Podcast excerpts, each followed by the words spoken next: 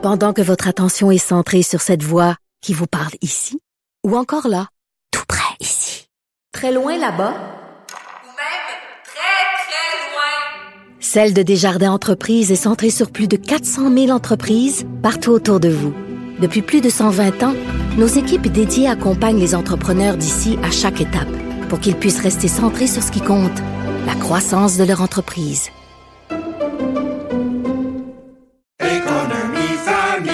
Ici Ricardo. Et Émilie, marchand d'IGA. On a envie de vous inspirer à bien manger. À moins de 5 la portion. Suffit de repérer les produits valeurs sûres et de les cuisiner avec une de nos recettes. Les valeurs sûres, c'est bien pensé, hein? Bien sûr! Détails sur IGA.net.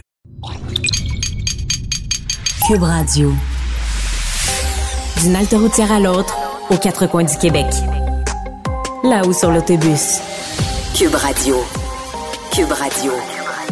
Rouler dans les coulisses des élections québécoises. Antoine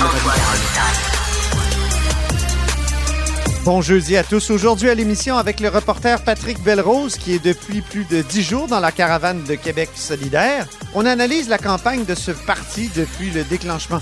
Malgré de difficiles journées récentes en raison d'annonces moins bien ficelées, Québec solidaire s'est professionnalisé et s'est donné les moyens de mener une vraie campagne nationale. Mais d'abord, mais d'abord, c'est l'heure de notre rencontre quotidienne avec Rémi Nadeau. Cube Radio. Les rencontres de l'heure. Rémi Nadeau et Antoine Robitaille. La rencontre Nadeau-Robitaille. Mais bonjour Rémi Nadeau. Bonjour Antoine chef de bureau parlementaire à l'Assemblée nationale pour le journal et le journal. Moi, je te parle en direct, Rémi, de Trois-Rivières, où on vient d'arriver dans l'autobus de Québec solidaire. Et demain, ça va être la présentation du cadre financier. On va surveiller ça. Mais pour l'instant, tout est un peu dans le flou à cause de, la grosse nouvelle qui est tombée. Oui, pas tout à fait, parce que euh, ça dépend des partis. Mais François Legault, euh, après l'annonce de la mort de la reine Élisabeth II, euh, a annoncé donc qu'il suspendait sa campagne. Il y avait une annonce qui était prévue en ce jeudi du côté de, de Tadoussac et ça a été ça a été annulé. François Legault a décidé de rentrer à Québec. demain, M. Legault fait une annonce d'ailleurs pour la capitale nationale, euh, mais donc il a euh, modifié l'horaire de, de, sa tournée euh, par respect, là, étant donné l'événement qui s'est produit. Mais du côté des, des autres caravanes, c'est un peu à géométrie variable parce que, par exemple, Dominique Anglade, de toute façon, elle avait seulement comme une promenade là, dans un marché en après-midi. Elle n'avait pas d'autre chose. Donc, pour elle, euh, parce qu'on bon, nous avait dit que c'était la, fête de sa fille, euh, donc ça change pas grand-chose pour elle. elle pourrait dire qu'elle suspend sa, tournée, mais de toute façon, elle était suspendue pareil. Euh, du côté de Gabriel Nadeau-Dubois, par contre, lui, il, fait, il, maintient sa campagne. Hein. Il a dit que que même si il y avait bon beaucoup de respect, il avait quand même décidé de poursuivre et dit qu'on peut continuer les débats au Québec. Alors, vous allez quand même euh, continuer dans la caravane de, QS. Oui, quand je disais suspendu, c'est quand même il y a quelque chose de flottant, là, puis euh, il n'y a plus beaucoup d'attention pour ce qui se passe dans la campagne. Mais c'est vrai que ça a été euh, ma question ce matin au point de presse. J'ai dit qu'est-ce que vous allez faire, puis il avait l'air un peu étonné. Et euh, il m'a dit, ben, on verra. Puis plus tard, dans l'autobus, on nous a raconté, on nous a carrément dit qu'on avait pris la décision que peu importe ce qui arrivait, parce qu'à ce moment-là, la reine n'était pas encore euh, décédée, euh, on, euh, on allait stopper, on allait continuer, en fait, la campagne. Mais c'est c'est bien drôle, Rémi, parce que je suis arrivé dans l'autobus ce matin, puis tu connais ma passion pour les questions constitutionnelles. Moi, j'ai tout de suite vu que ça serait une journée bouleversée par cette affaire-là. Tout le monde disait, ben voyons, tout le monde se foutait de ma gueule un peu, Rémi. Mais ah, après, tu vois, il y a eu un... ça a commencé par le bus libéral qui s'est demandé s'il n'y avait pas un protocole à respecter en cas de décès de la reine. Est-ce que parce qu'il paraît que les pubs ferment en Angleterre, puis on sait à quel point les Anglais euh, ont un rapport euh, absolument quotidien avec les pubs. Et euh, finalement, il y a eu des discussions, des interrogations. On a appelé des constitutionnalistes. J'ai pu parler aussi, Rémi, à au, au, lieu dans l'entourage du lieutenant-gouverneur ici à Québec, qui me dit que il n'y a pas grand-chose qui change parce que on n'a pas à reprêter serment parce qu'il faut savoir que c'est la clé de voûte de notre régime, là, la reine quand même. Et on, les, les, étant donné que l'Assemblée est toute, il n'y a, rien qui se passe de ce côté-là, Puis euh, les grandes questions, c'est est-ce que on va être euh, obligé de contraindre tous les chefs à converger vers Québec pour signer le registre euh, euh, de condoléances euh, ou on peut attendre un peu ou est-ce qu'on met tous les, les drapeaux en berne ou on met seulement celui du Parlement? Ça va être le type de, de questions qui, qui vont se poser. Oui, évidemment, pour le drapeau euh, du Parlement, il est en berne et euh, l'Assemblée nationale a signifié donc que ce serait le cas jusqu'aux obsèques euh, de la reine. Euh, et, et, là, ben c'est ça. Pour le reste, comme tu le mentionnais, euh, je, Paul Saint-Pierre Plamondon aussi a dit que, dans le fond, il continuait quand même sa campagne, mais ça donne qu'après sa rencontre avec l'UPA, il n'y avait pas vraiment autre chose de prévu pardon, dans sa journée. Alors, OK. euh, ça, bon, on dirait que ça, ça tombe quasiment bien là, dans un sens parce qu'il y, a- il y a plusieurs chefs qui avaient, on dirait, un horaire un peu allégé en cette fin de journée. Euh, Ah. Et là, ben, on verra évidemment demain la suite des choses. Sinon, sur le plan personnel, j'ai pas pu m'empêcher, Antoine, et sûrement que je veux dire, on est de la même génération, ça doit être la même chose pour toi, mais je, je me disais, c'est particulier, ce personnage-là est le seul euh, qui nous a suivis depuis euh, pratiquement notre naissance. Là, j'étais, j'étais oui? gamin, j'étais gamin et la reine Élisabeth était là. Et les autres personnages pol- tu sais, les politiques, les premiers ministres, les chefs de, d'État se sont succédés, mais elle est là, tu sais, comme dans le paysage depuis. Euh, tu sais, pour nous, on pourrait dire depuis Puis toujours. sur nos billets de banque, puis sur Oui, nos pièces ça. de monnaie, depuis qu'on on est enfant. Donc, euh, non, c'est- c'est c'est tout un changement. Et évidemment, c'est elle aussi qui a signé la Constitution de 82 en grande pompe à, à Ottawa, ce qui, Oui. moi, me la rend moins sympathique sur le plan des institutions, Rémi. Ben, c'est Mais ça, c'est vrai que c'est tout un changement. Oui, et c'est clair. Et sais, elle est la reine du Canada. Ça, faut pas l'oublier. Par une Oui. espèce de magie, euh, il y a deux couronnes. Hein. Il y a la- où il y en a plusieurs selon le Dominion, là, mais il y a, parce qu'il y a plusieurs Dominions. Mais euh, en tout cas, c'est sûr qu'on va discuter de ça à la hausse sur la colline avec euh, Patrick Taillon euh, dans la Parce- prochaine semaine. C'est un personnage que moi j'ai toujours perçu Ah comme ouais. euh, austère et j'ai jamais eu beaucoup euh, d'intérêt pour la monarchie, mais et, je- et je dois avouer là, que comme bien du monde, j'ai comme un peu euh, redécouvert euh, le personnage via la série euh, télévisée The Crown.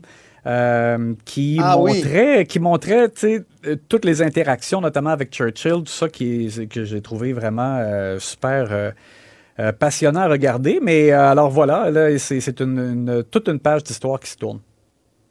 C'est une éclipse médiatique aussi, Rémi, et ça sert, il faut le dire, on, quitte à être cynique, là, mais c'est ça quand dans les faits, François Legault. Oui, totalement. Et c'est drôle parce que Antoine, tu faisais remarquer, toi, que la gaffe de François Legault sur l'immigration avait servi Gabriel Nadeau-Dubois qui était dans l'eau chaude. Et là, c'est la reine donc qui rend service à François Legault. Parce que vraiment, c'était complètement déplacé. On n'en a pas euh, parlé, toi et moi, depuis, mais euh, le fait que François Legault euh, a lié, il a vraiment lié euh, l'augmentation des migrations euh, éventuelles au Québec à la violence, à la chicane, en disant que s'il fallait protéger les valeurs des Québécois qui sont pacifiques.